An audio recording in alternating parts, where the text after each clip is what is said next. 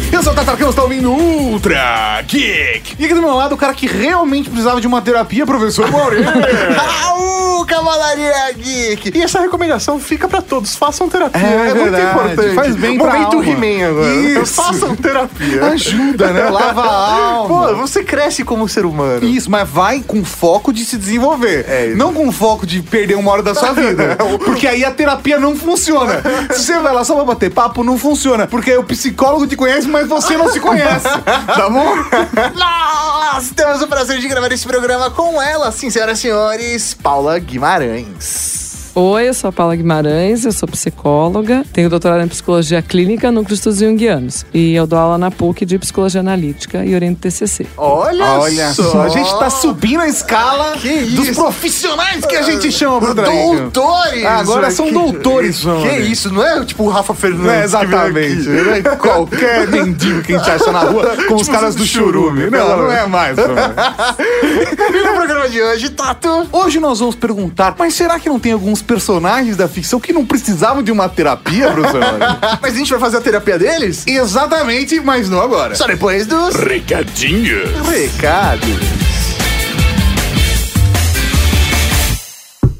Ô, seu Raul, tem recado pra você aqui, hein? Raul? Tem algum Raul? Tem algum Raul aí? Algum Raul aí? Tem recado pra mim, hein? Recadinhos, cavalaria Geek. Estamos aqui para mais uma sessão de recadinhos, seu Tatarcan. Exatamente, professor Mauri, começando lembrando as pessoas daquela coisa maravilhosa, aquela promoção que estamos fazendo com um SSD de 1 tera da Western Digital, apenas no nosso canal do YouTube. E para participar, o link tá aqui embaixo no poster. É isso mesmo. Veja esse vídeo e veja como participar e garantir o seu SSD de 1 tera. E falando de YouTube, gostaria de aproveitar esse momento para agradecer o pessoal da Samsung, principalmente ao Citrine, que veio até a Casa Geek para fazer uma live delicinha com a gente, um Pizza Tech, comentando sobre o universo de tecnologia, principalmente da Samsung. Então a gente pôde fazer várias perguntas que nós tínhamos dúvidas sobre decisão de produto, como funciona o universo da Samsung e tal, e foi muito da hora. E fizemos um hands-on do Galaxy Note 9 dias depois do, da apresentação, porque não foi nem lançamento lá fora. É. Da apresentação lá fora, professor Mauri. É, rodando inclusive Fortnite. Exatamente, testamos Fortnite ao vivo com a minha conta. É, foi bonito o negócio. Então, se você quiser saber mais, dá uma olhada no nosso canal do YouTube ou também tem aqui embaixo o link no post para o Pizzatec integral no nosso canal no YouTube. E falando de live, muito obrigado a todos os lindos da cavalaria que acompanharam a gente na nossa pré-live de lançamento do Zenfone 5 que também rolou essa quinta-feira. Foi coisa linda de Deus. Muito obrigado, Cavalaria Geek. Foi um prazer estar ali fazendo a cobertura diretamente do evento de lançamento aqui no Brasil. Foi repetaculei. Eu gostaria que mais marcas fizessem a mesma coisa que essa está fazendo com a gente. Meu, isso é muito da hora, né? É muito da hora. Nós estávamos lá no lugar fazendo uma transmissão ao vivo, trocando ideia com a galera e trocando ideia com quem tava no evento. Foi espetacular. Tem o link aqui no post, não só pra live que a gente fez no canal da Rede Geek, mas também pra live do lançamento que a gente fez com o pessoal do Loop. Tudo junto. Fantástico. Os links estão aqui embaixo no post. O mais da hora é que a gente voltou, meu, com o canal do YouTube, assim, tipo, força total. E tudo isso aconteceu por causa dos nossos padrinhos. Exatamente, seus lindos, seus maravilhosos. Muito obrigado pelo carinho, pelo apoio. Graças a vocês é que a gente está crescendo tantos conteúdos. Hoje estamos com três podcasts, mais os vídeos no YouTube e olha, vai melhorar. Vai melhorar, o negócio vai ser louco demais. Então, se você quer ser um padrinho, acesse padrim.com.br barra e colabore com qualquer valor, porque você vai ajudar muito a gente. Muito. E estamos on fire, cada vez mais conteúdos e aguardem. Aguardem. Aguardem. Quero aproveitar esse momento dos recadinhos para falar para vocês da continuação do Aurora. Lembra que a gente gravou um Ultra Geek aqui com o Felipe Fogosi contando sobre o trabalho dele no quadrinho Aurora? Pois é, agora vai sair a continuação, o Aurora 2, com subtítulo Caos. Caos, que, que, é- que se escreve com CH. É tchau. Tchau. Tchau. Se você quiser saber mais sobre Aurora, mais sobre Chaos, dá uma olhada lá, o link é catarse.me barra Aurora 2 Chaos. Também conhecido como Caos. E também tem Ultra Geek link no post sobre Aurora com Felipe Folgose. Mas aí, tá, que tem agora, que tem agora, que tem agora? Agora tem podcast, podcast, podcast, podcast. Anakin, eu não disse que acabaria assim. Eu estava certo. Os Jedi estão dominando tudo. A opressão dos Sith jamais voltará. Tem que reconhecer que perdeu. Não! Não! Não! Morra! Ele é um traidor! O traidor é você! Tenho o poder para salvar quem você ama! Você tem que escolher! Não escute ele! Anakin! Ah, não me mate! Eu não estou aguentando. É, é, Eu estou fraco. Eu estou fraco. Anakin, me ajuda! Me ajuda! Ah, ah, eu, eu, eu, eu não vou aguentar. Eu vou dar um fim de uma vez nessa situação. Não pode. Ele tem que ser julgado. Ele tem o controle do Senado e dos membros. Ele é perigoso demais para continuar vivo. Eu estou muito fraco. Ah, Não me mate. Pare. Um Jedi não faz isso. Ele tem que viver. Por favor, não. Preciso dele. Por favor, não. Ilimitado!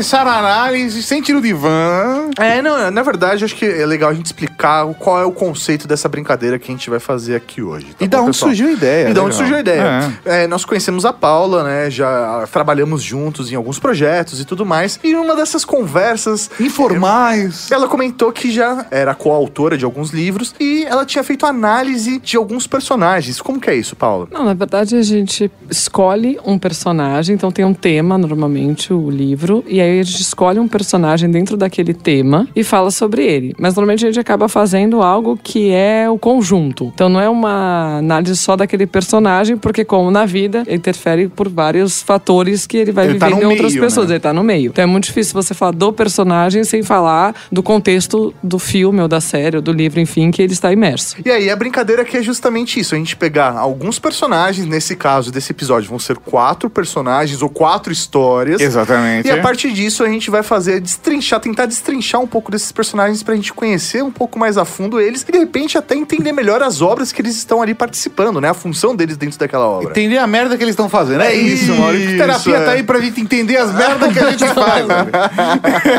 Essa é a função. Então, minha proposta é que comecemos com Darth Vader. Da- olha, cara, esse é um cara que realmente precisava de terapia, velho. Precisava.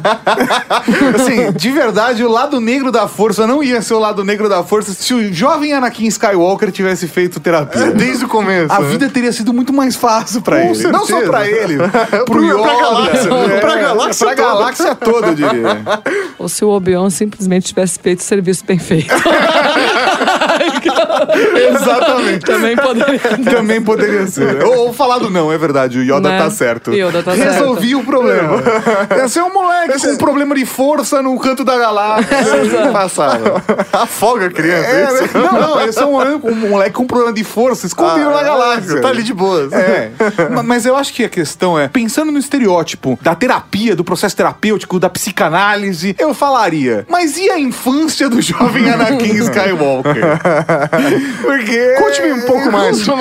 Vamos lá. É um rapaz escravizado É. e que foi gerado de uma forma imaculada. Olha, olha só, ele é especial demais.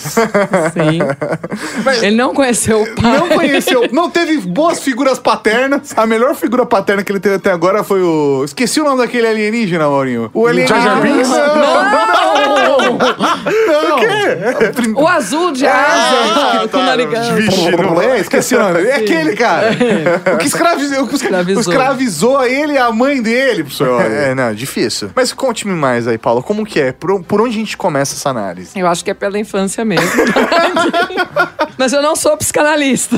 Quando a merda começa na infância, é bom a gente voltar lá É pelo menos pra saber o que tava É. acontecendo. Ele não me parecia que tinha um problema com o fato de não saber quem é o pai, porque ele não falou sobre isso. É verdade, é Ele verdade. nunca falou sobre Não era um isso. assunto recorrente. A curiosidade foi do Qui-Gon, não foi dele. É, é né? verdade. Mas, na verdade, ele tá lá e ele tem essa.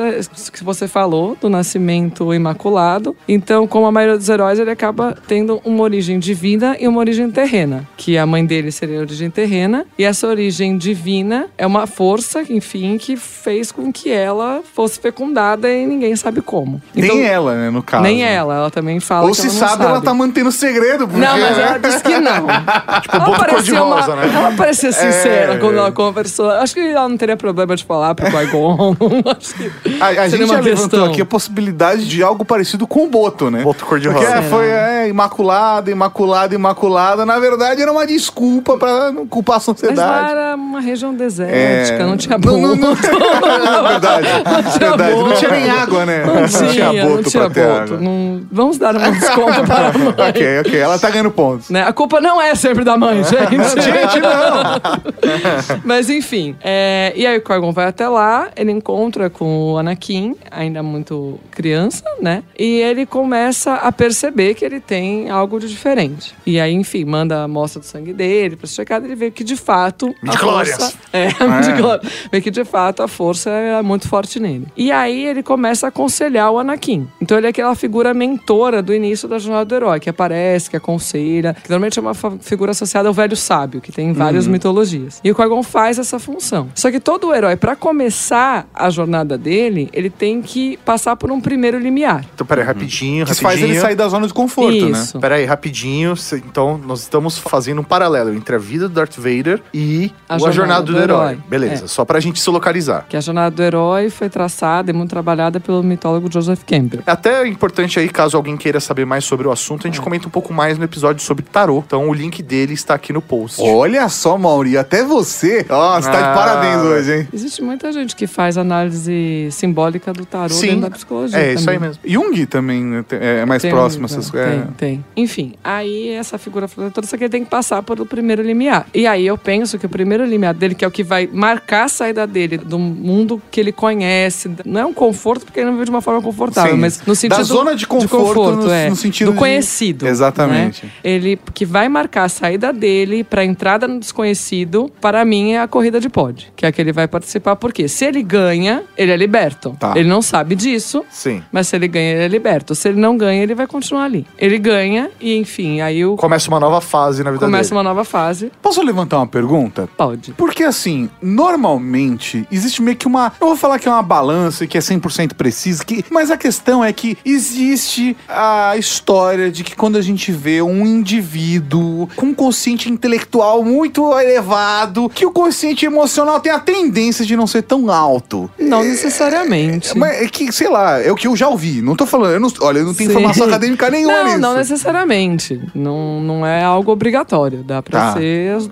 as Dá pra ter os. coisas. Você ser Dá inteligente pra- de dá, quanto é jeito. dá. Emocionalmente, Inclusive, inclusive. tem uma história do Jung, que ele, enfim, tinha um nível intelectual muito elevado, que quando as pessoas passavam pela casa dele, ele chamava e começava a conversar com as pessoas que estavam ali. Entende? Ele gostava de pessoas. Ele gostava. E ele, na entrevista que ele dá já com bastante idade, ele fala dos netos que iam lá e que roubavam as coisas dele, que mexiam nas coisas dele. Ele, enfim, era De boas. muito de boa.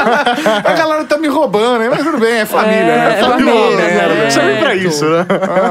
E ele fala de um momento que ele fica pé da vida com o professor, que acusa ele de plágio, e que ele no vídeo ele fala que esse era uma pessoa que se ele pegasse num canto escuro, ele matava.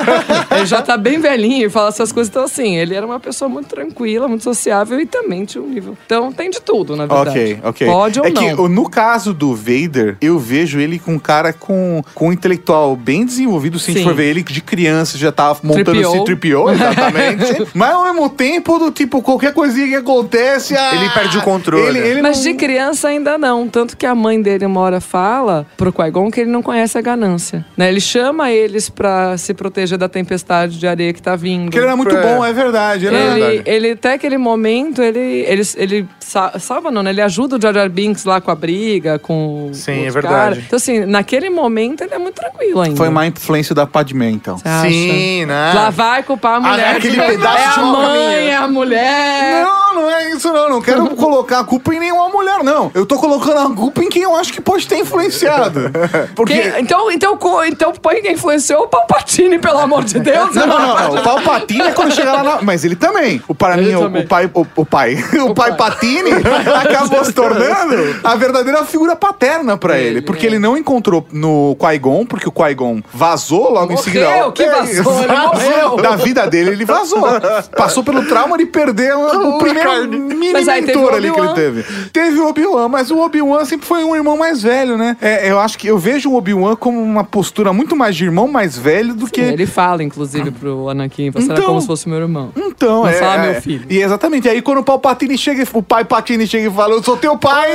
ah, não, isso é outro, outra É história. outra, outra, essa aí é outra. Mas pra mim, ele enxergou no Palpatine uma parada muito mais do tipo. O suporte que ele precisava. É, porque eles, eu acho que pode ter. Mas aí você das tá indo muito pra frente. Peraí, o Palpatine nem apareceu ainda. Ah, vamos tá lá. bom, vamos lá, vamos lá, Paulo. Vamos Ainda bem, ordem. né? É, é. Se não, pelo amor. ainda- Primeiro teve o Darth Maul, né? É. Não, mas enfim. E ele passa, enfim, ele vai pra esse desconhecido. E é interessante falar que na psicologia a gente vê muito essa jornada do herói como o momento da nossa consciência, da nossa psique, onde a gente sai do que é confortável pra gente e vai pro mundo. Uhum. Por exemplo, quando a gente sai da adolescência e vai pra juventude, que a gente sai da casa dos pais, vai trabalhar, vai pra faculdade, enfim, vai começar a se constituir como um ser singular. Ou em algum momento da nossa vida que os velhos padrões da, pra gente não estão mais funcionando. A gente precisa buscar algo novo na vida. Esse é um dos lados como a gente vê a jornada do herói. E o outro é, conforme você vai se lançando nesses desconhecidos, você vai tomando maior consciência de aspectos seus. Porque se você fica naquela tua vidinha, sempre a mesma coisa, sempre do mesmo jeito, você vai falar, bom, eu sou assim, eu sou assado, eu tenho isso, não tenho isso, faz parte de mim, isso não faz, e acabou.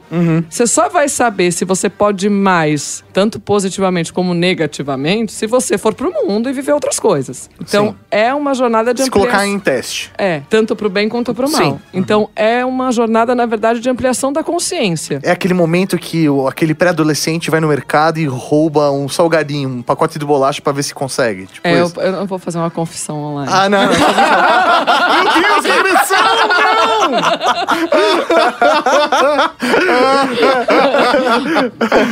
Depois a gente conversa. Maurício. tá tudo bem com o salgadinho, Não, tá? Só pra saber, só pra Tá saber. tudo bem. Se ninguém te pegou, se não apitou. Não, não, não, só pra saber. É, é Acho tipo que isso. Não, porque tu... no próximo episódio a gente faz a treta do, Do Mauri. Mauri. É isso. Mas tudo bem, viu, Maurício? Isso não... Porque criança de apartamento, né? É, Essas coisas acontecem. Vê um salgadinho e fica louco. né? Fantaúva! É, Fantaúva é droga pesada, não. Aí, aí já precisa de rehab, já é outro então, pois é. Enfim, aí ele vai. Ele vai com o Qui-Gon e ele deixa a mãe, porque não tem opção também, né? A negociação lá não incluiu a mãe. Sim. Ele até tentou, o Qui-Gon, justiça já feita, mas não aconteceu. E aí, de fato, ele deixa tudo pra trás, né? Porque a mãe fica, o local fica, tudo fica. Aham. E ele vai pra esse desconhecido. Enfim, aí outra coisa que acontece muito são as figuras guardiãs no mito do herói. Então é aquela pessoa que aparece quando você não sabe direito alguma coisa, pode ser um professor, isso na nossa vida. Pode ser um professor, pode ser um avô, pode ser uma, pessoa mais ve- experiente. mais experiente, mas que não é aquele velho sábio necessariamente, necessariamente. Pode ser só uma figura protetora, mas não um mentor sempre. Aham. E aí vai te passar outros ensinamentos, outros aconselhamentos, em mitos, muitas vezes amuletos, enfim, ensina algumas, como você manuseia algumas armas, etc. E aí, no caso do Anakin, a gente pode ver o Obi-Wan. Porque o Qui-Gon é o mentor dele. Ele começa sendo essa figura. Só que o Obi-Wan já tá lá, mesmo antes do Qui-Gon morrer. Então ele já tá lá junto, ensinando, passando. Quando o Qui-Gon morre, Aí ele. O Obi-Wan toma esse lugar. Mas ele toma esse lugar muito mais porque ele fez uma promessa pro Qui-Gon Do que Do porque que ele queria pelos valores. do que pela porque ele vontade, achava, né? porque tanto é que ele questiona muitas vezes essa decisão do Qui-Gon. E aí ele segue com isso. O Yoda fala: "Não, veja bem, né? Acho que não". Aí por fim acaba que, OK. Eu acho que no final das contas, o Anakin fica entre a rejeição e o ser especial. Sim. Porque se a gente for analisar, principalmente nesse período da vida dele, é a rejeição ou, não, você é muito especial, você é único, você tem uma, a força é muito presente em você, aí, mas a gente não pode te treinar. Entendeu? você foi imaculado por Deus, mas tá aqui, você é um escravo. é. Entendeu? Ah, você é muito inteligente, meu filho, mas agora volta lá pra trabalhar, senão a gente não vai ter o que comer. Sim, sim. Entendeu? E aí, tipo, ah, eu, eu, tô- tô muito afim de você, mas você é muito jovem. Eu tô muito afim de você, mas você não pode ficar com ninguém porque agora você é um Jedi. Esse- Ele, eu acho que ele fica muito entre você é especial, mas eu te rejeito. Você é muito especial. Será que isso não, não acaba sendo presente, né? De uma forma que impacta ele na construção do caráter? Então, eu acho que impacta, só que eu acho que o problema maior dele é a limitação. Porque já que ele é tão especial, eu não sei, ele poderia não interpretar aquilo como uma rejeição. Ele poderia de Ah, fato mas ninguém me deixa ser especial. Não, É isso? Não, deixam ser especial. Só que você ainda não é tão especial quanto você pensa, pensa que Ah, você é. entendi. Porque entendi. Não é uma tem um- limitação externa, é uma limita- uma limitação interna. É, tá? porque se você, você pode ter a maior força do planeta, mas se você não sabe como usar essa força, Você é um bosta. o que, que adianta? E falando o tempo todo, olha, de fato, você tem essa força toda, nunca se viu, mais de 20 mil midichlorians. Né? Só que Over 9,000. você ainda não tem a sabedoria necessária pra isso que você acha que você pode fazer. Não, não pode, não- você não dá conta. Você, tanto é que ele não deu. No final das contas, ele de fato não deu conta. Então, assim, é isso que se falava o tempo todo. Não é uma rejeição, Tá, uma limitação. tá. E também não é uma, uma coisa, uma limitação eterna. Era isso, olha, mais um pouco, você vai ter um espaço no conselho. Se você realmente estiver falando a verdade, você vai ter que ganhar minha confiança. Aí ele era São millennial. frases que ele Era- escuta. Era milênio, falta de paciência. Então, ele escuta essas Ele quer já ser o frases. presidente É da empresa. É isso. ele- Mas aí, o Palpatine, no final das contas, ele acaba dando esse caminho mais rápido pro Vader, né? Do tipo, olha, eu consigo, é capaz, é possível você alcançar um novo limite da força porque eu tenho um caminho que ninguém vai. Então, mas ele não vai por conta disso. Eu vou explicar melhor. Vamos lá. É assim, quando você vai desempenhando muitas proezas, que são as proezas heróicas, Tá. tanto espirituais quanto físicas, enfim, dos mitos,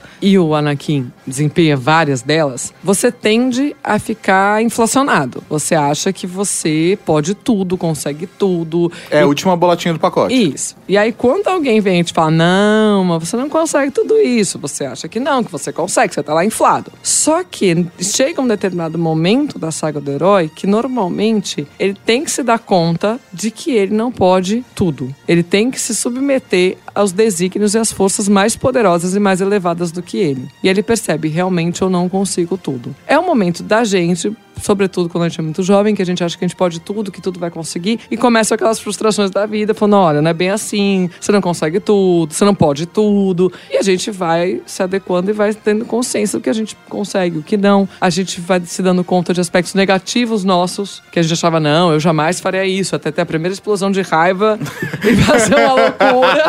E aí fala, nossa, esse também sou eu, como assim? Eu não imaginava que eu podia fazer isso. Pois é, mas isso também tá em você. E aí você vai tendo essa consciência. O Anakin, ele não aceita se submeter. Então, por exemplo, quando a mãe dele morre, ele achava que ele tinha a obrigação de ter impedido aquilo. Ou seja, eu sou tão especial que eu, tinha, eu conseguiria ter impedido a morte de alguém. Entendi. Isso é uma- um desígnio mais elevado que ninguém interfere. Sim. O Conselho Jedi fala: não, ainda você não pode ser um mestre, ainda você não está pronto. Sim. Ele não aceita, ele acha que ele já está pronto.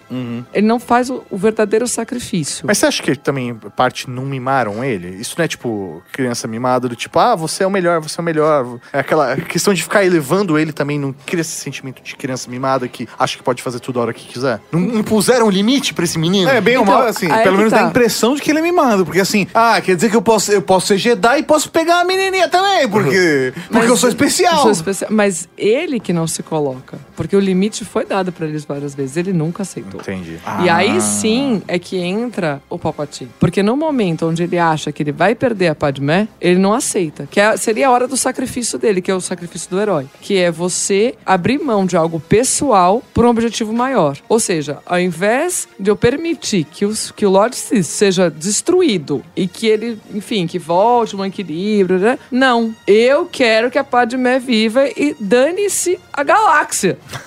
É Eu basicamente quero que, isso. o, que não só Nabu se exploda. É isso. Então, assim, ele não consegue fazer o sacrifício, que seria o pulo da jornada herói. Entendi. Entendi. Que é o momento de você se resignar. E aí você vai ter todos aqueles poderes, mas de uma forma mais limitada. Ele não. E aí o Palpatine serve muito bem. Porque ele chega e fala: não, você pode impedir. Houve um Sith que descobriu um poder. E ele vai. Então ele abre mão de tudo por conta disso. Ele não faz o sacrifício. Só que, muito tempo depois. Numa galáxia muito distante. muito distante. Na mesma, mas. É, mas, mas muito distante Mas muito daqui. tempo depois. Ah, só uma coisa antes. Eu- o que eu acho interessante que falam do mito do herói é que você tem que abrir mão do poder e da posse. Hum. Então, assim, você não pode ter tudo que você quer e você não pode tudo que você acredita poder. E é o ensinamento o tempo todo que os Jedi tentam passar pra ele. né? Tem aquele momento que ele vai conversar com o Yoda e ele fala de que tá sonhando, que vai perder uma pessoa, etc. Anotei até a frase.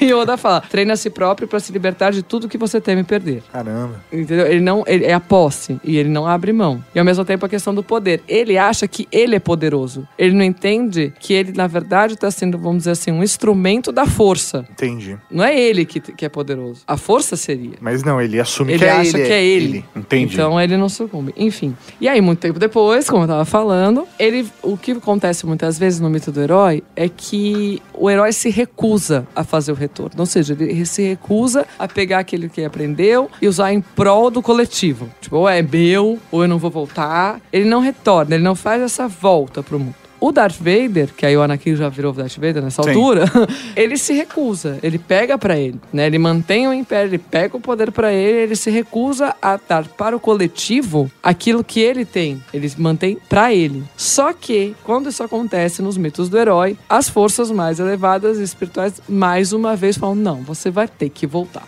Você não tem essa opção". E aí começa a se configurar um cenário onde o Luke, num dado momento, vai enfrentá-lo. Só que esse cenário não acontece à toa. Se a gente for ver, o Yoda tem participação nesse cenário, porque o Luke vai para lá, etc. O Obi-Wan que aprende o caminho de voltar da morte, senta com ele também Dagobah e fala com ele. Enfim, ele vai se preparando espiritualmente. Todo esse cenário vai se montando até o confronto dele com o Darth Vader. Ou seja, o Vader tentou fugir, não. Ele tentou, tentou, tentou. Ele ouviu o Palpatine. Ele achava que ele ia entregar Mas o Luke. Ele, ele- não sei se ele se sentia poderoso o suficiente, mas que ele tava manipulando até o Luke pra estar do lado dele. Tipo, Isso. se o Luke é uma ameaça, ele é meu filho. Ah, vem cá, filhão. Eu sou o seu Exatamente. pai. Exatamente, mas é isso. O, o Darth Ele é- Vader não vai ser nem o primeiro nem o último pai a fazer Não, isso. não vai.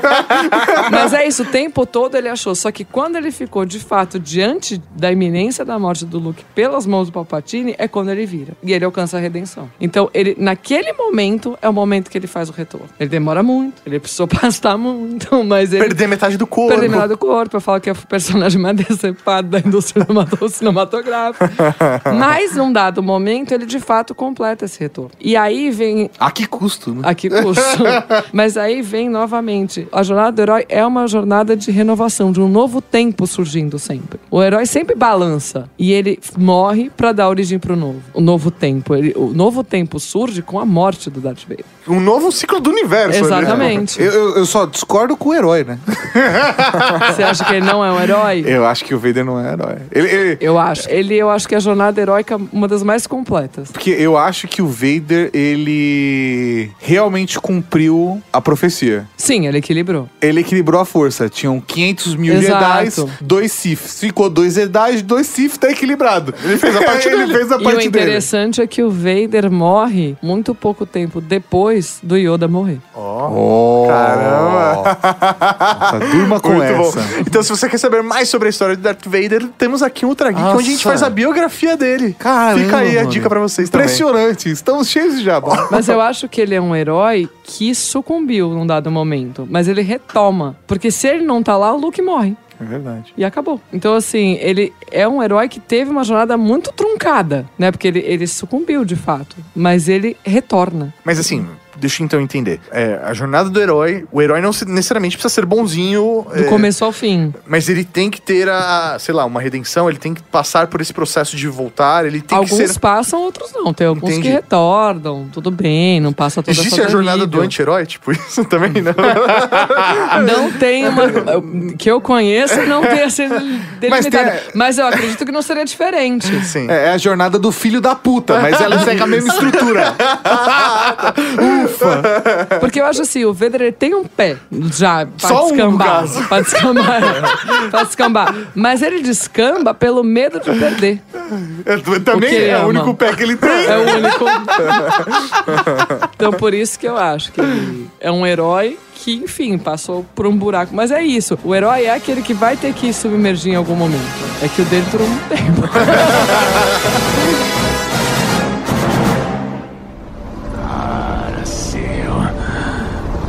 Podia me deixar cair, não é? É isso que acontece quando uma força incontrolável encontra um objeto imóvel. Você é mesmo incorruptível, não é? Hã? Você não vai me matar por algum senso de falso moralismo inapropriado. E eu não vou matar você porque você é divertido. Acho que nós dois estamos destinados a fazer isso para sempre. Vai pra uma cela acolchoada pra sempre. Topa dividir uma comigo? Vão precisar de muitas celas, do jeito que o povo desta cidade anda perdendo a cabeça. Esta cidade acabou de mostrar que está cheia de pessoas que só acreditam no bem. E o próximo na nossa análise será Batman. Ah, Batimão. É. Mais um com problemas de infância. Tudo é igual o filme da Disney. Começa tudo numa cagada, entendeu? É, esse é absurdo. Perdeu a mãe e o pai no mesmo dia, de um jeito trágico. de um jeito trágico. Ainda criança. Ainda criança. Olha lá. Ele viu. E ele, Ele viu Ele tudo. testemunhou. Ele viu tudo. E a culpa foi dele, porque ele que saiu do É teatro. verdade. Aí ele tá, é, tá aí, ó. Tá aí. É, o problema do Batman é esse. Acabou. Ele precisa tomar alguma atitude porque foi ele que matou o pai e a mãe indiretamente. Podemos encerrar o bloco aqui. ok, agora que você entendeu isso, Bruce, vamos voltar pra casa, pensar nisso um pouco mais e segunda-feira que vem a gente se encontra.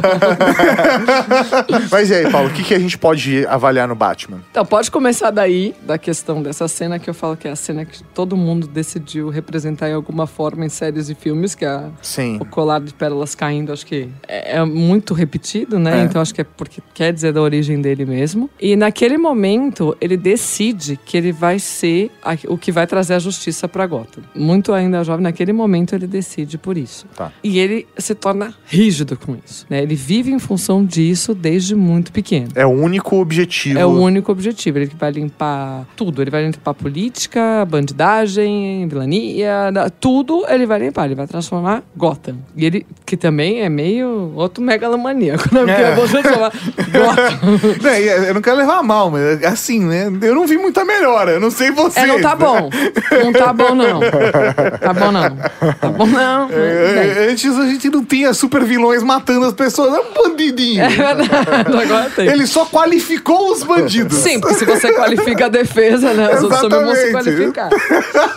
Então, assim, a gente vê uma rigidez muito grande né, no Bruce ainda criança. E ele segue aquilo a, pro resto da vida. né? Tanto é que ele às vezes se abre pra alguém, às vezes se relaciona, né? dali a pouco não posso porque tem outras obrigações, etc. Ele não- A única pessoa que ele tem mais contato mesmo é o Alfred. Sim. Mas eu acredito muito que essa figura paterna do Alfred ele mantém porque está lá desde o começo. Eu não sei se ele conhecesse o Alfred Depois, adulto, né? se ele iria permitir essa vinculação. É, tanto que ele não tira nem o Alfred de casa, né? Chama Alfred vamos no teatro. Não, Não. vai ficar aí. Não vai. Não vai. Não vai. Proteger O Alfred falou, eu queria ir no cinema hoje. Não, não, não, Alfred. Eu tô muito triste hoje, eu quero companhia. E aí a gente Criando vê- essa codependência emocional aí. Coitado. Alfred também não foi ter vida, né? É, exatamente. Enfim, Que- mas, que não, mas trabalho- não é sobre Alfred. Que trabalho de merda do Alfred, né? Full time, tá lá com 80 anos. Não fez família. Não visita os filhos. Faz 30 Tem anos. filhos? Imagino que sim, né? Eu imagino que não, ele viveu em função do É. Wayne. Mas enfim, não é sobre É o filho que ele nunca teve. né? Exato. Aí, o que a gente vê dessa rigidez passa muito pra questão de Batman Bruce Wayne, né? Então, porque quando a gente vai ver o Bruce Wayne e o Batman, eles não têm absolutamente nada um do outro em si. É, eu acredito que o Batman é a pessoa de fato, é quem ele é. Então, peraí, peraí, peraí. Só pra localizar o pessoal. Então, Hum. é, quando você diz que não tem nada um do outro, é tipo, sei lá, Super-Homem, Clark Kent. Você consegue Isso. ver a mescla entre Parecido, os dois. eles têm personalidades parecidas. Entendi. Né, a gente também falou do Tony Stark e do Homem de Ferro. Tem personalidades parecidas. As pessoas se sabem que é a mesma Sabe? pessoa ali. É Exato. Eu não sei como não descobrem que o Clark Kent é o É o óculos, é o É o óculos, é o óculos. Mas enfim, o Batman e o Bruce Wayne não têm similaridades. Entendi. Eu acho que, que eu entendi o que você quis dizer. Porque, na verdade, o Superman, ele é uma máscara do Clark Kent. Exato. Aí, o Homem de Ferro, ele é uma máscara do Tony Stark. Isso. O Bruce Wayne é que é uma máscara do Batman. Batman. O Batman é a pessoa de, é a pessoa de verdade. Exatamente. o Bruce Wayne é uma persona, é o modo como ele quer aparecer pro mundo. Tanto é que ele, ele finge. Ele finge ser é, um milionário que não liga pras Exato. pessoas. Um bilionário, né? Que não liga pras pessoas. Como que eu pude errar com um zero? Mas ele finge que, que ele é alguém que ele. Porque no final das contas ele não se envolve na empresa. Uhum. Na verdade, quem tá tocando a empresa são os acionistas, é o board de diretores. O Fox. Quem toma conta do. Lucius É, Fox. o- é, O mas quem, quem toma conta são outras pessoas. O trabalho da vida dele É é, socar bandido. Exato. Então ele é o Batman. Ele é o Batman. Só que o que a gente percebe é que é polarizado demais. Ele não deixa se interpenetrar, vamos dizer assim, ou essa personalidade e outra. Tá. É muito separado, porque ele realmente acredita que ele é o justiceiro. Ponto. A vida dele é isso. Ponto. Ele não mata, Ele- Porque faz parte da moral faz dele. parte da moral mas dele. ele e já segue. julga, ele, ele analisa, porque ele é o detetive, ele julga e ele aplica a sentença. Sim, mas ele não, não mata. Não mata. E ele tem um código que ele segue rigidamente. E ele acredita que Sim. ele, ele. Eu ah, não sei se ele acredita nisso, mas eu acho que ele acredita que ele é. Que ele faz o bem. Sim. Não sei se ele acredita que ele é bom, mas eu acho que ele acredita que ele faz o bem. Sim. São coisas diferentes. Sim, sim. Então ele é muito rígido. E aí eu fiquei pensando um tanto na diferença do número de vilões significativos do Batman e de outros super-heróis. Porque a gente vê que nele o Charada, o Coringa, o São vários Pinguim, marcantes, São vários né? muito marcantes. Mr. Freeze era venenosa, mulher gato. Mulher gato. Mas mulher gato é outro, outro departamento, eu acho, com ele. É verdade, é frustração se- sexual, é outro, outro não, eu acho que ele poderia aprender bastante com a mulher gato, enfim, mas ele não quis.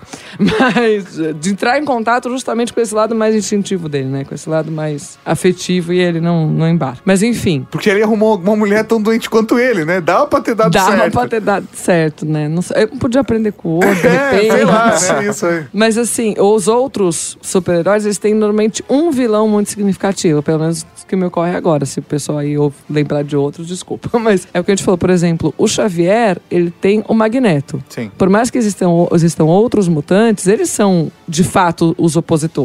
Né? O Lex Luthor e o Super-Homem, a mesma coisa. O Batman não. E isso parece representar justamente essa falta de contato que ele tem com essa outra parte dele. Por mais que o Coringa seja mais forte, de verdade, é- é- é, se você for para pensar, estão muitos vilões que vêm à cabeça extremamente rápido rápido. falar do Batman. Muito rápido. Então eu acho que é isso. Ele lida tão pouco com esses outros conteúdos dele sombrios, porque é isso. Como que ele lidou com os conteúdos sombrios dele? Eu vou combater. Eu vou combater. Ele bate de frente. Ele não assimila. Ele não vai lá e fala: Não, deixa eu ver isso aqui. Não, é assim, eu tenho que eliminar o mal, eu tenho que eliminar a loucura, eu tenho que eliminar o bandido, eu tenho que eliminar o corrupto. Entendi. Como se fosse ele querendo cada vez mais afastar esses lados dele que todos temos. Sim. Ninguém é 100% rígido, moral, correto, coeso. A gente tem, em maior ou menor grau, características negativas. Sim. Só que ele Mauri, eu poderia listar uma. Nossa, em ordem alfabética agora. Só que ele não. Parece que não lida com isso, esses lados dele. Então, parece que esses lados dele, inconscientes, digamos assim, vão se manifestando nesses múltiplos vilões. Inclusive a melhor gato, que seria essa parte amorosa que ele também reprime o tempo todo. Ela aparece como? Com a mulher gato. Tipo, é traiçoeiro, é escorregadio, é atrativo, mas é perigoso. Então, assim, não é uma mulher O que de Charada, fato por exemplo, que gosta do jogo. O rolê do Charada é o jogo Sim. de ser pego, Exatamente. entendeu? E o, e o desafio do Batman é o jogo de pegar os pegar. outros, de descobrir quem é o criminoso. O Mas a Charada só coisa- brinca com é, isso. e a coisa do enigmático, porque o Batman, pra ele, ele é muito objetivo, muito claro, muito racional. Sim. Ele não tem, não tem uma coisa assim. Ou Coringa, a questão da loucura, né? Porque o Batman facilmente. é O Batman... não é a pessoa mais sã do mundo, né? Mas ele não acha. Não, não, sim. Ele... Mas ele se preocupa. Porque tem uma passagem, eu não vou lembrar agora em qual história que foi, mas que o Coringa liga pra ele falando, falando que ele devia estar lá com eles em Arkham. Alguma coisa assim. E aí o Batman fala pro Gordon que ele tem medo. Que ele não tem medo do Coringa porque o Batman não teme a nada. Mas que ele tem medo do Coringa tá certo a respeito dele. eu não vou lembrar qual a história que ele fala Muito isso, bom. mas isso acontece. Então, Foi, assim, foi só um, um, um glimpse de, de, de clareza que É. ele teve. Ele Então- toma um uísque e passou, né? Exato. Então, eu acho que a questão do Batman é que ele é muito rígido nesse ego dele, nessa crença dele sobre ele mesmo, e ele reprime todas essas manifestações que aparecem como os vilões. Mas aí, então, é, já que é, o ponto do Batman é essa rigidez e tal, de um objetivo claro e tudo mais, como o Robin entra nisso? Porque toda vez que o Robin entra na história ou em contato, é ele tendo que abrir mão, ele não quer ter um parceiro, ele não quer ter responsabilidade, mas ele sempre cede e permite que o Robin exista. Ele cede, mas é temporário, né? Ele não. Até matar, né, o Robin. É verdade, por isso que tem 13 Robins, né, mano? Porque é verdade, ele cede, mas é temporariamente. É como se ele fosse, mas ele não dá conta de seguir essa vinculação. Até os Robins não aguentam e que saem fora, né? é. Mas eu o acho Alfred é o único que suporta, Suporta. Bruce. Mas é porque aí ele tem que é o peso de Ah, carregar a é responsabilidade. Ele prometeu também Ele prometeu, lá é. pro pai. Pra... Essas promessas, Puta, você tá vendo? O cara- Abel prometeu, o Alfred Mas, mas, prometeu. mas, peraí, você vê? peraí. Eu prometi, mas tem um homem de 50 anos aqui que volta todo ensanguentado à noite. Na boa, eu me demito. Eu já cumpri minha promessa. Só de né? rescisão, se ele abrir um trabalhista contra o Bruce, Mas eu acho que Robin é mais uma parte que ele reprime, que é essa coisa pueril, essa coisa mais do jocoso, não jocoso doentio, que nem o Coringa. Mas enfim, é isso, ele não se permite nenhuma dessas atuações. Tanto é que ele se aproxima, mas ele depois ele se afasta. Sim. Né? O Ele vai, mas ele faz um movimento de aproximação, mas ele repele, porque ele tem que manter aquela atitude dele. O Entendi. Batman. O Batman. Nessa jornada aí do Batman, tal, do personagem, o comissário Gordon, como que ele é é visto? Como ele se encaixa nessa relação dos Na dois? relação com o Batman. Com o Batman. Eu percebo muito mais, assim, o Batman ele se importa com o Gordon, mas ele também tem muito mais uma relação de ele me envia o sinal quando algo está acontecendo. É muito mais uma coisa.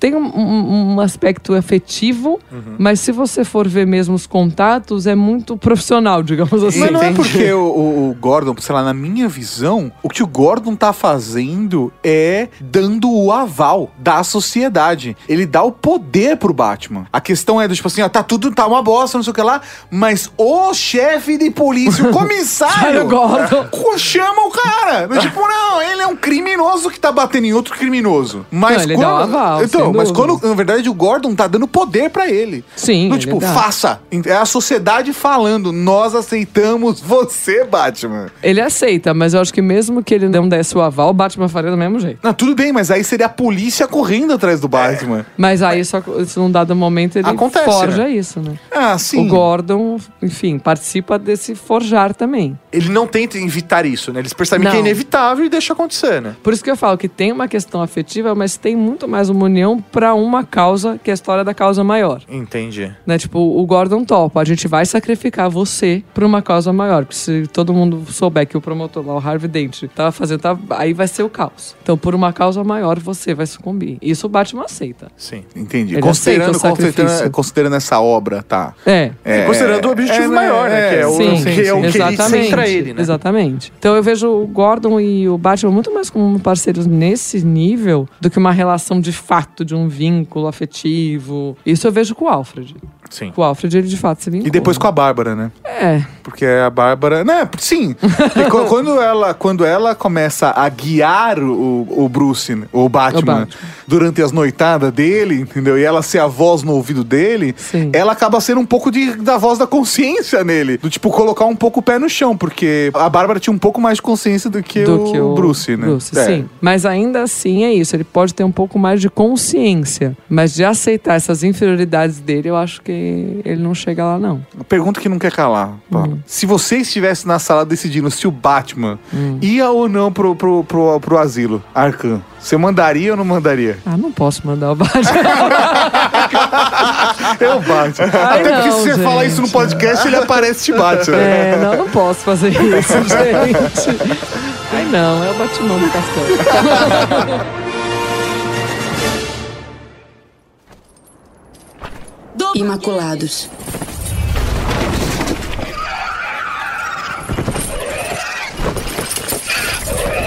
Marchem em frente. Alto.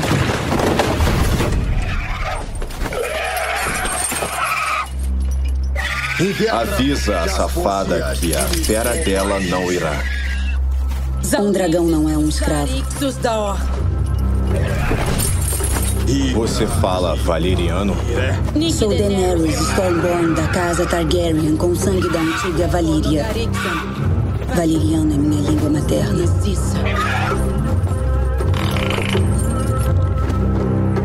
Imaculados. Matem os mestres, matem os soldados, matem todos que tiverem um chicote. Mas não machuquem as crianças. Tirem as correntes de todos os escravos que virem. Eu sou o seu mestre. Matem-na. Matem-na. Matem-na. Dracarys.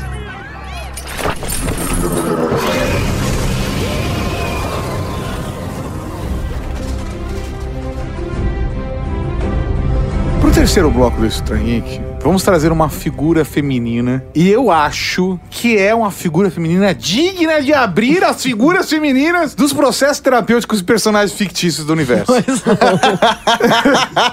Estamos falando dela. Ela, a primeira de seu nome, a nascida da tormenta, a não queimada, a mãe dos dragões, a quebradora de correntes, a mãe dos escravos, Calize dos Dothraki, a rainha de Merim, a rainha de Westeros, dos Vândalos, a Daenerys da casa Targaryen. Pois não. E com isso acabou os 15 minutos que nós acabou o tínhamos bloco, pra falar né? dela. O bloco acabou só nos nomes dela. Eu gosto de quebradora de correntes. É bom, é bom. Mãe é bom. dos dragões. A não, Não queimada. queimada. Porra, ir pra praia na hora do almoço, né? cara? Aí, ia ser bom. Então, pra falar da Daenerys, não vou falar da infância dela, mas vou falar que ela é uma figura muito típica dos mitos de heroínas agora. Porque ela ainda tá na infância, né? Se for pra pensar. Nos É livros ela jovem. começa com uns 14 É, anos. uma jovenzinha. É, no contexto dos No livros. Ah, sim, ela já é sim. adulta, né? É. Já é considerada adulta. Sim, mas é uma jovenzinha, vamos dizer Sim. assim. Jovem Mas- adulta. Não, é, mas não vou. Não, jovem adulta. Jovem 14 Young Adult. anos. É, isso aí. É, 14 anos. Mas enfim, ela tem um traço muito marcante das heroínas. Porque o herói é aquele que a gente tá falando até agora. Ele vai ter a jornada, etc., daquela forma que a gente falou, tal. Ele traz a ampliação da consciência, uma transformação. Só que a heroína é aquela que marca uma renovação de ciclo. Normalmente, por um ato que a gente fala, mas não é um negativo, mas um ato de traição. Ou seja, ela trai os antigos padrões. Renovação. Renovação. Não uma traição, ah, desgraçada traiu. Não. Mas é isso, por exemplo, quando ela vê que o irmão, que pelo amor de Deus, aquele irmão. Que com o irmão daquele, né? Tá fácil trair. Mas ah, quando vê aquele irmão que quer manter aquele sistema de, sei lá, de quanto tempo e que ela é totalmente contra, ela aceita que este irmão sucumba. Quando vão lá Com matam com a coroa dourada. Coisa bonita. ela não fica, ai meu Deus, não mate meu irmão. Né? Tipo, ela. Então essa traição. Fala, ele merece, né? Ele merece. Ele Na me verdade, escravizou, me vendeu, Foi, me estupraram, rapaz. É, Aí não, não é- dá, é, não dá. é. E aí é isso. Então, assim, ela trai o antigo Sim. em busca da renovação de um tempo. E ela traz isso de uma forma muito forte, a Daenerys. E que a gente, trazendo um pouco pra nossa realidade, a gente pode pensar assim: quando você vê uma mulher num cargo de liderança, muitas vezes essa mulher é demandada a agir como todos os homens que a antecederam, porque se a gente pegar o passado, normalmente os homens ocupavam esse lugar. Sim. Então, como eles agiam? É como se ela tivesse um passo a passo que tivesse que seguir. Se ela chega implantando coisas diferentes, divisões diferentes que normalmente as mulheres trazem, nossa, não, porque o jeito antigo é que deveria ser funcio é, funcional. Funciona até bem, agora, por que você tá então, fazendo não isso? sei o quê. Mas a mulher, não, ela traz esse novo. Ela traz esse modo diferente. Então a gente vê que a Daenerys, ela é uma líder diferente de todos os outros líderes homens De Game of Game Thrones. of Thrones. Mas isso se replica na, na nossa realidade também. Essa questão da mulher que tem que encarnar um arquétipo que não é o seu, porque é, ela tá numa sociedade ou tá sendo pressionada por conta de uma postura que é vista como parte do arquétipo masculino, ela acaba, de certa forma, se masculinizando ou pelo menos confrontando essa necessidade da sociedade nela. Sim, eu, eu já vi isso em pessoas que eu conheço. De eu conhecer essa- mulher, é uma mulher maravilhosa que tá na minha vida, mas quando eu vejo ela, por exemplo, no ambiente de trabalho, ela é uma outra pessoa e ela assume uma máscara masculinizada com discursos, sabe? E, e- e, eh, piadas que, que não cabem na pessoa que ela é. E às vezes eu vejo até ela se ferindo de fazer isso. Sim, isso normalmente acaba em algum momento tendo algum efeito pra psique dessa pessoa. Porque é justamente ela deixa de ser quem ela é naquele local, ela deixa de atuar eh, de uma forma feminina, mas não de uma forma feminina que, a gente ouve por aí pejorativa, né? Sim. Bacana diante daquelas pessoas porque ela é impedida de fazer aquilo, porque ela acha que se ela fizer daquela forma ela não vai ser tão reconhecida. Sim. Quando na verdade a contribuição poderia ser muito maior se ela de fato exercesse o seu papel dessa forma. Se E ela, fosse uma mulher, mas líder. Exato. E ela pode acabar até tendo uma questão psíquica aí futura por conta de não poder exercer desse modo. Porque por hora ela consegue separar. Lá eu sou assim, aqui eu sou assado, mas muitas vezes as mulheres se confundem com esse papel, com essa demanda social, e elas chegam uma hora que elas não separam mais. E aí começa até uma questão de um, de um sofrimento psíquico mesmo pra elas, né? Essa parada que você tá falando, né, da, dela trazer o novo, né, trazer essa revolução, essa mudança, é muito legal porque na série mesmo a gente percebe que ela é ali entre os reis, né, entre os líderes, ela normalmente é a mais questionada sobre as decisões, mas ao mesmo tempo é aquela que acumula mais pessoas ao lado dela, mais Seguidores. Seguidores. mais seguidores. E aí Se inscreva no nosso canal. é. Não, mas- mas é justamente Mas é. Tanto que ela tá movimentando muito mais pessoas porque ela traz muito mais resultados, coisas novas, muda a perspectiva das pessoas à volta dela também. Porque ela tá jogando o mesmo jogo, mas com regras diferentes. Ao contrário da Cersei, que é uma outra mulher, mas o que a gente vê que é a Cersei ao contrário da Daenerys, ela é reprimida. Total. A Cersei ao contrário da Daenerys tá jogando no universo Masculino. masculino, entendeu? Então, Sim. a- aí a gente a gente viu no que A gente deu. viu no que deu, né? Não Exatamente. Foi bom. Não foi bom. E aí a gente vê que a, a não queimada. É porque, né, quem tá se queimando é a Cersei, Mas né? isso é interessante porque o fogo, ele tem um simbolismo tanto de renovação, a gente vê da Fênix, né? Que ela transforma, que é um símbolo muito forte pra ela, o fogo. Então, aqui, uma história da Fênix mesmo, ressurge das cinzas de uma forma transformada. Como o fogo também é um símbolo de conhecimento, de sabedoria. Tanto que tem a história do Prometeu que rouba o fogo dos deuses. Sim. Né? Então, assim, tem esse- essa dualidade do fogo e as duas aparecem muito marcadas nela. E é justamente quando ela sai do fogo, né, naquela determinada cena, que ela de fato aparece que ela não se queimou, e os dragões eclodem dos seus ovos, então ela emerge dessa forma, é que começa realmente a liderança dela. Ela se coloca de- nessa posição. Porque até então, Ela tava tipo, ah, é a esposa do. ela é do- esposa do Drogo. Ali ela de fato se transforma. Ela tem essa coisa da mitologia da Fênix mesmo naquele momento. Legal. E aí ela se imune dos dragões, porque a gente vê em muitos mitos que o herói, o herói masculino, ele mata o dragão. Isso é visto simbolicamente como um combate ao inconsciente e uma assimilação dele. Então, o dragão como uma forma instintiva, brutal, muitas vezes como feminino, ele é combatido pelo herói e uma vez que ele combate é como se ele tivesse tomado conhecimento disso. Entendi. Mas a Daenerys, ela não mata o dragão. Ela é a mãe dos dragões e ela se une aos dragões. Então é como se ela pegasse esse poder, que normalmente é combatido por um herói masculino, e conjugasse com os dela. Aí uma coisa que eu acho interessante é que o número 4 muitas vezes é visto como um número de totalidade, em várias.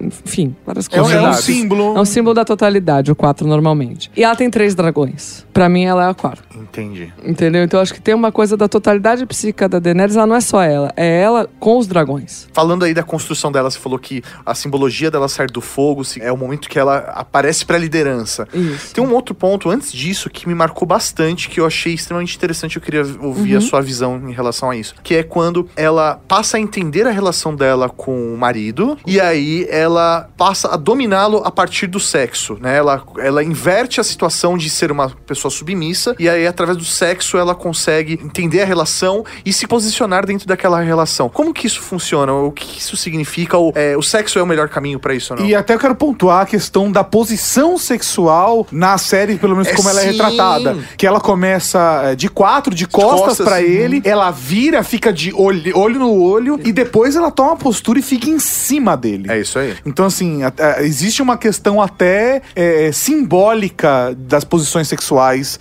na construção dessa É relação. que no né? livro, eu acho que tá muito mais bem representado do que foi na série. Ai, quando as pessoas dizem isso.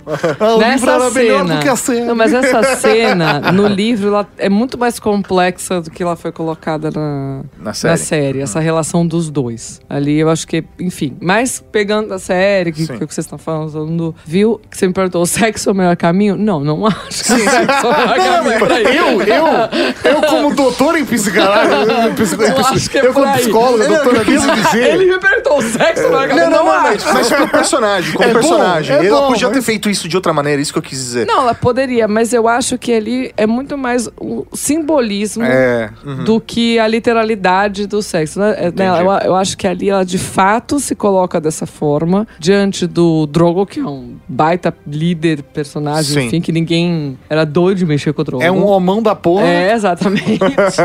podia, ser, podia falar mais, né, conversar mais, mas enfim. Mas eu acho que ele é muito mais um momento simbólico pra ela. Fazendo um paralelo Porque entre a relação então- sexual e a relação dos dois, na verdade. Exato. E também com a vida dela, que é isso. Ela foi escravizada, ela foi vendida como uma Moeda de troca, né? moeda de troca pra esse homem. E eu também acho que o Drogo também não era um homem que todo mundo esperava que fosse. Sim. Porque ele também se coloca de um jeito que normalmente é, a gente não espera que aquele líder daquele Sim. povo vai ter aquela Postura. postura em relação a ela. Sim, com certeza. Né? Então, assim, eu acho que é uma transformação dela e eu acho que é uma transformação dele. Legal. Eu acho que naquele momento, tanto o Drogo como a Daenerys se colocam em posições que não eram as habituais pra eles. E aí eles vão tomando consciência desse outro lugar que eles podem ocupar. Porque o Drogo também sai do seu lugar. Sim, não, e acho que é legal que eles se permitem isso, né? Então, Que é a complementação dos opostos, na É, verdade. isso aí. É isso, eles se complementam e se transformam. Tanto é que disso, depois tem um fim trágico, mas disso nasce uma criança, que é a ideia do terceiro elemento, do, da união dos opostos surge um terceiro, que muitas vezes é a criança divina. É que que no legal. caso deles, acabou que deu não- aquele rolo todo pra criança divina. É. Mas então, agora voltando pros dragões. Os dragões. Você consegue identificar personalidades diferentes nesses dragões? Como eles se É, relacionam algumas com ela? características. Então, por exemplo, o Viserion, eu acho que fala assim, tá? Que, Sim. Não, é, não, não É, estamos cobrando pronúncia. não. Meu dragonês não É, tá... não tá tão meu elaborado, Dothraki não tá tão bom. Muito bom. Ele é marcado pela inteligência e por ser o mais gentil, digamos assim, se é possível falar de um dragão De um dragão gentil. gentil.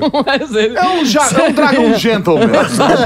é, um, é um dragão, é um dragão Mas que abre é a mais. porta. É aquele que mais se aconchega nela. É, é carinhoso. É, não sei também, mas enfim. Se é possível falar, ele é o mais, Tá. digamos assim. O Drogon, que é, enfim, inspirado inclusive no Khal Drogo, né, que ela deu o nome, ele é mais furioso, ele é mais brutal, ele é mais agressivo. Certo. E ele é o único que ela monta. Os outros dois ela não monta. Então ela tem essa... Assim como ela fez com o Drogo. Nossa, mano. Nossa, Maurinho, não, não, não, não, não, não, não. Por favor, não faça, não faça piadas desse tipo aqui. Caralho, velho. Ela deu o nome pro- do marido Drogo. dela pro dragão. Pro filho. Hã? Não, não é filho dela. Não, não é o filho, o Khal Drogo. Sim, mas o filho dela, o dragão não é Ah, filho é o dela. filho, é, e aí depois você fala que ela multa o filho, mano. Ah, a, a, a parte doente tá na sua Nossa, cabeça. pode tá? ser que esteja, Alexandre. Como A foi sua infância, volta, tá? Então, Problemática, devo dizer. vamos voltar aos.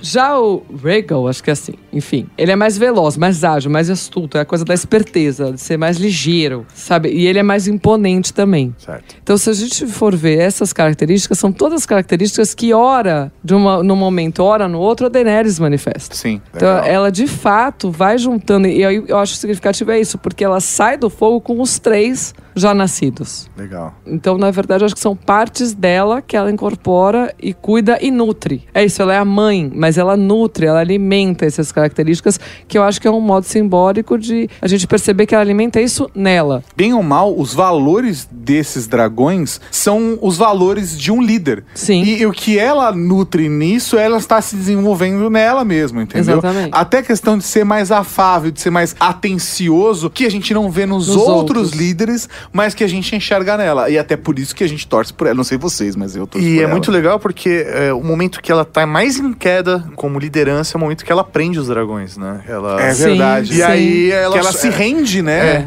E aí, quando ela liberta os dragões novamente, é que ela É que ela volta a ter o acende. controle sobre tudo. Por isso que eu acho que tem a ver com, na verdade, características dela.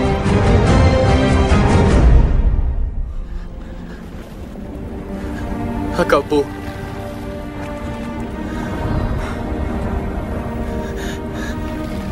Feito.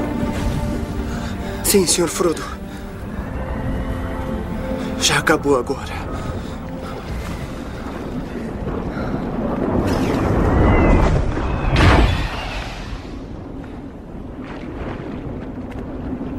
Eu posso ver o condado.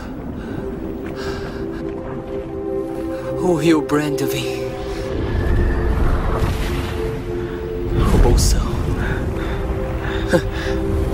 Os fogos do Gandalf. As luzes da árvore da festa. E a Rosinha Vila dançando. Com suas fitas no cabelo. Se eu viesse a me casar com alguém, seria com ela. Teria sido com ela.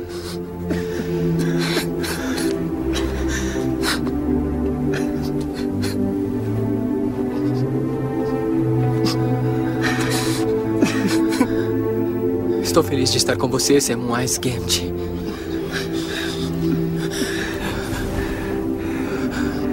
Aqui com você no fim de tudo.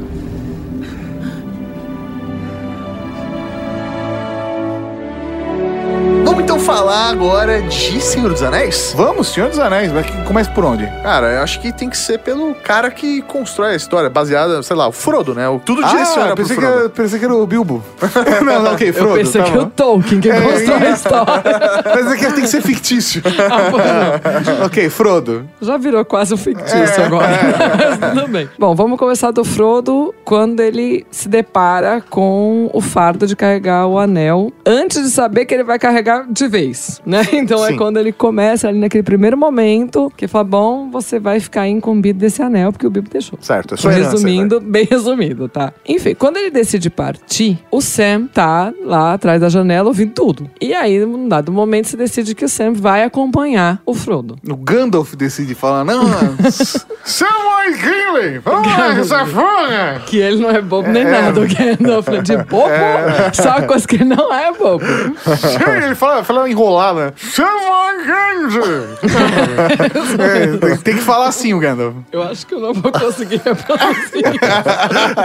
Não, tudo bem, pode falar. Posso falar normal? Pode falar Sam. Posso falar vamos, Sam? Vamos fechar no Sam Tá agora. bom. Enfim, ele vai junto. O Sam é um personagem que, ao longo da saga, ele sempre mantém o mote inicial, ou seja, temos que destruir o anel. Sim. Temos em nenhum o anel. momento pensa assim: ah, Ah, mas de repente, aqui nessa situação, a gente podia tirar uma vantagem desse anel. Não, ele é incorruptível, Não, né? Ele tá sempre ali. Ao mesmo tempo, ele é uma figura que remonta o Frodo ao passado, às origens dele. Tanto que várias vezes na saga ele fala: lembra quando a gente estava no condado? Lembra quando na festa? Ele, ele volta e meia, ele traz a origem do Frodo pra ele. Que isso gerou diversas piadas também da galera depois de ter assistido o Ah, filme. né? lembra aquela vez? Pô, Ah, sério? gente. Brincou de médico. Que Ah, não mas essa consegue. gente também, vou te contar. viu? Não, eu não- eu não consigo sair 10 minutos do condado e fica o cara falando, lembra, lembra, lembra, pelo amor de Deus, seu que Mas de era peixes. importante, era muito importante lembrar. Enfim, e aí a gente, eu posso pensar um pouco, né, foi o que eu pensei, que o Sam é como se fosse tanto o Frodo que saiu do condado, então como ele era quando saiu do condado, Sim. quanto a persona, ou seja, aquilo que você veste para se relacionar com a sociedade. Como você se mostra para a sociedade, o que, que a máscara social, digamos assim, a persona. E o Sam, ele mantém isso a saga inteira. Então, conforme eu fui avaliando, ele tá sempre junto com o Frodo, ou quase sempre, pode-se pensar que, na verdade, o Frodo e o Sam fazem parte de um mesmo indivíduo, vamos dizer assim, para tentar fazer, deixar inteligível. Tá. Ou seja, o Sam seria a persona do Frodo e aquele ego inicial do Frodo. Ego, aquilo que ele acredita que ele é quando sai do condado. Tá, peraí, peraí, peraí. peraí. Vamos lá! Ok, ok. É, o ok. Frodo. Então, peraí, peraí, peraí. Deixa eu entender. O Frodo, na, na sua opinião, na construção daquela história, ele não necessariamente é um personagem, ele só é uma representação de uma parte do que é o Frodo, é isso?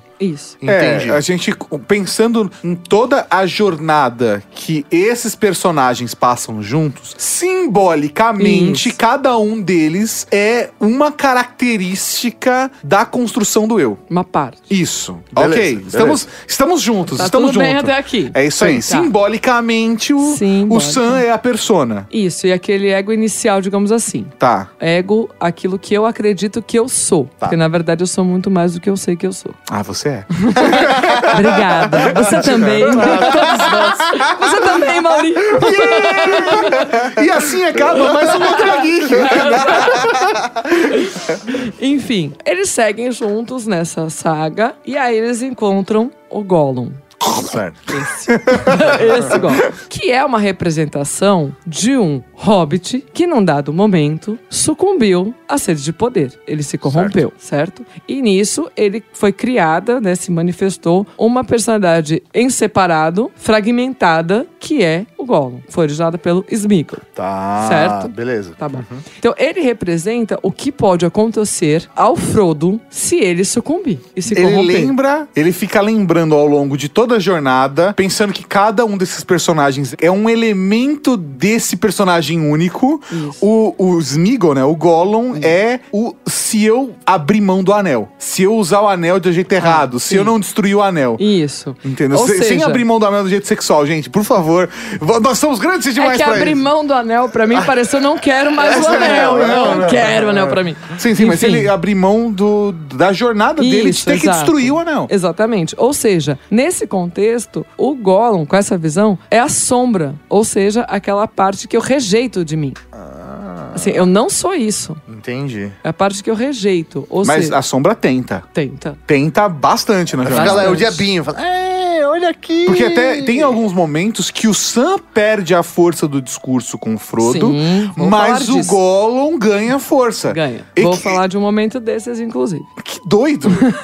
Então, se a gente pegar Essa, esse papo tá muito LSD o agora. Sam e o Gollum, eles têm várias discordâncias, várias disputas. O Sam e o Gollum. Que é natural, que é Sim. como se fosse aquela luta interna de sede à sombra, mantém o que eu acho que eu sou, mantém o que a sociedade espera de mim. Perfeito. Então, tem essa disputa o tempo todo. Eles não se bicam, o Gollum e o Sam. Do começo ao fim, eles não se Sim. bicam, certo? Então, mostra justamente essa luta com a sombra.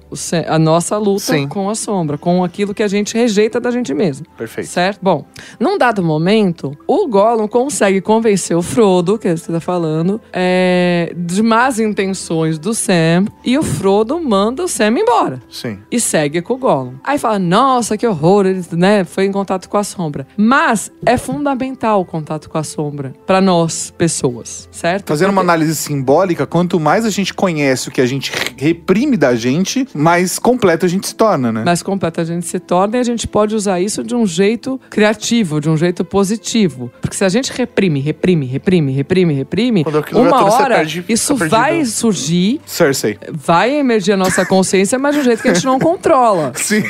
Eu fiz uma indireta pra Cersei e passou reta. Falei, tá bom, Não, não. eu é pontuar, isso. gente. Vamos lá.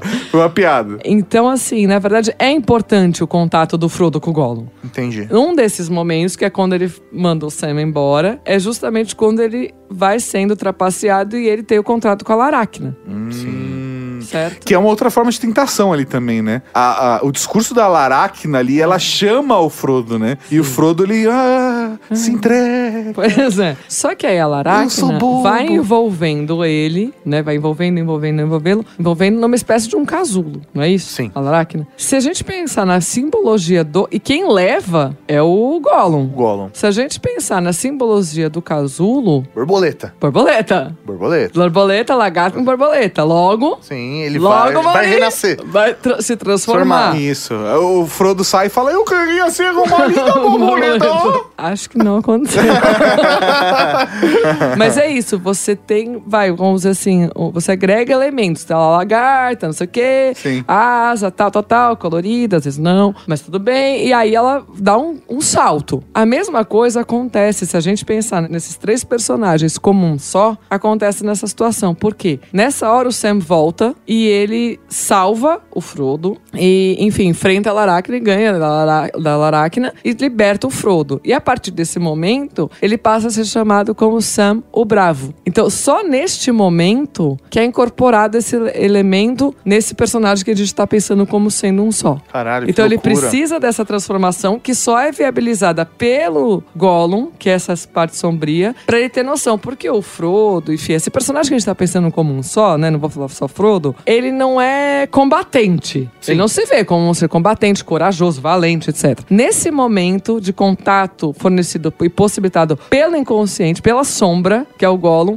é que ele adquire um novo aspecto dele, que é o, esse da bravura. Então, esse contato é importante. Um outro momento muito importante e fundamental, enfim, não só pra saga como de análise, é quando eles chegam pra jogar de fato o anel. Sim. Chegam lá e morda, vou jogar o anel. Chegou, finalmente. Primeiro que o, o Frodo, essa parte, não consegue subir. O que, que faz o Sam? Carrega. Carrega. Ele poderia deixar o Frodo lá, catar o anel e ir. Ih, não. Mas leva não, por quê? Porque a ele- responsabilidade é dele. Não é só a responsabilidade dele, mas o eu completo tem que chegar lá. Eu não posso reprimir uma parte minha e, e atingir o objetivo. Pra eu ter a transformação, eu preciso carregar todas as minhas partes comigo. Legal, e o Smeagol tá ali logo É, atrás. é, exatamente, mesmo que não saiba. Então, todos têm que estar lá. Só que, naquele briga, não briga, vai, não vai, aparece o Gollum e desacorda o Sam. Sim. Porque naquele momento, concomitantemente, se a gente for ver, é o momento que o Frodo sucumbe à sede de poder. Sim. Então o Sam tá desacordado.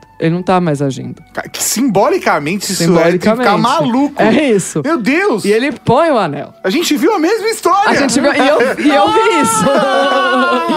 Não, e agora eu tô vendo isso! Tá vendo isso? Vai ver pra sempre.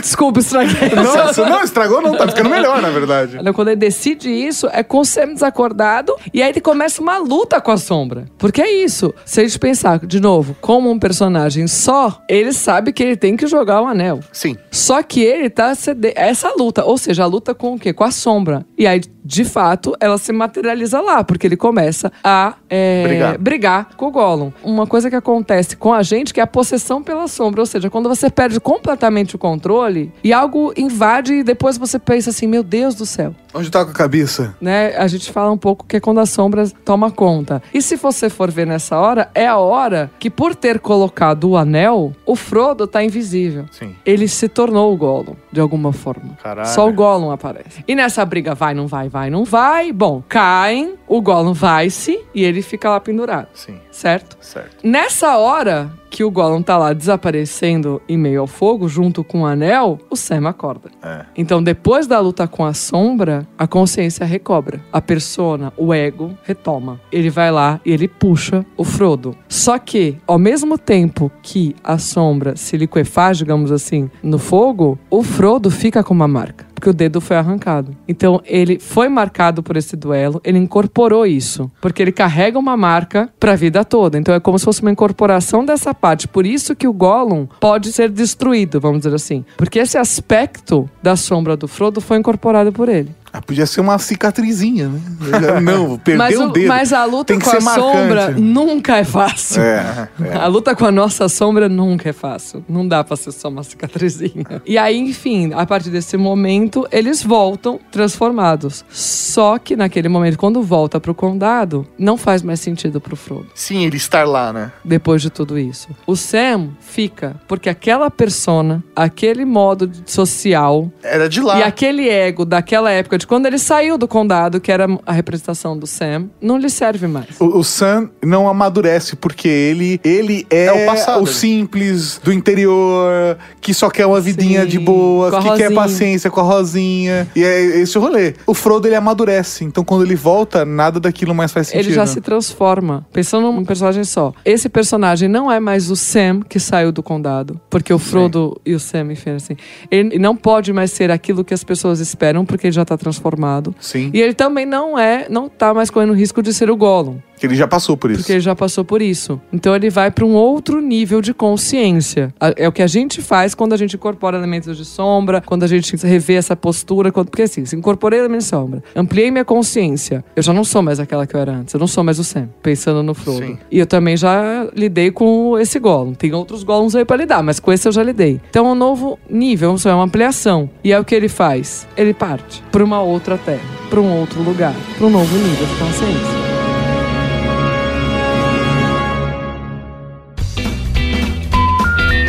Ok, eu vou começar a abertura. Ô, Paula, dá oi Pedu, né, mano? Seja educada. Ah, oi, Edu.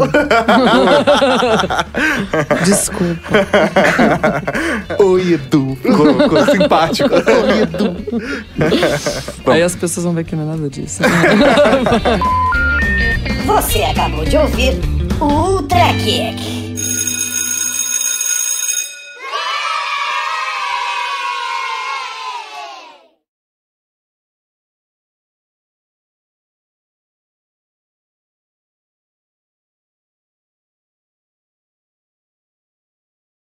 É que é foda, você tem uma postura, tipo, só por conta do seu histórico acadêmico, as É, pessoas têm a acho que- expectativa de que você vai ser uma- um Boa. ser incólume, Sim, sabe? sim. Intocável. Que palavra que você usou essa? Incólume. Incólume. Bonita É essa verdade. palavra. É que ele tá diante de uma professora. É. Na verdade, eu uso isso no dia a dia, mas como o Maurinho não entende, ele só fica quieto.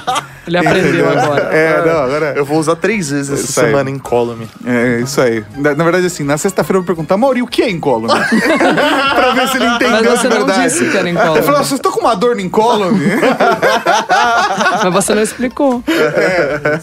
Mas eu usei, eu usei um sinônimo logo em seguida, né? O quê? Um sinônimo. um sonônimo. Eu sou no sumonomo. É, isso aí. Eu sumonei logo em seguida.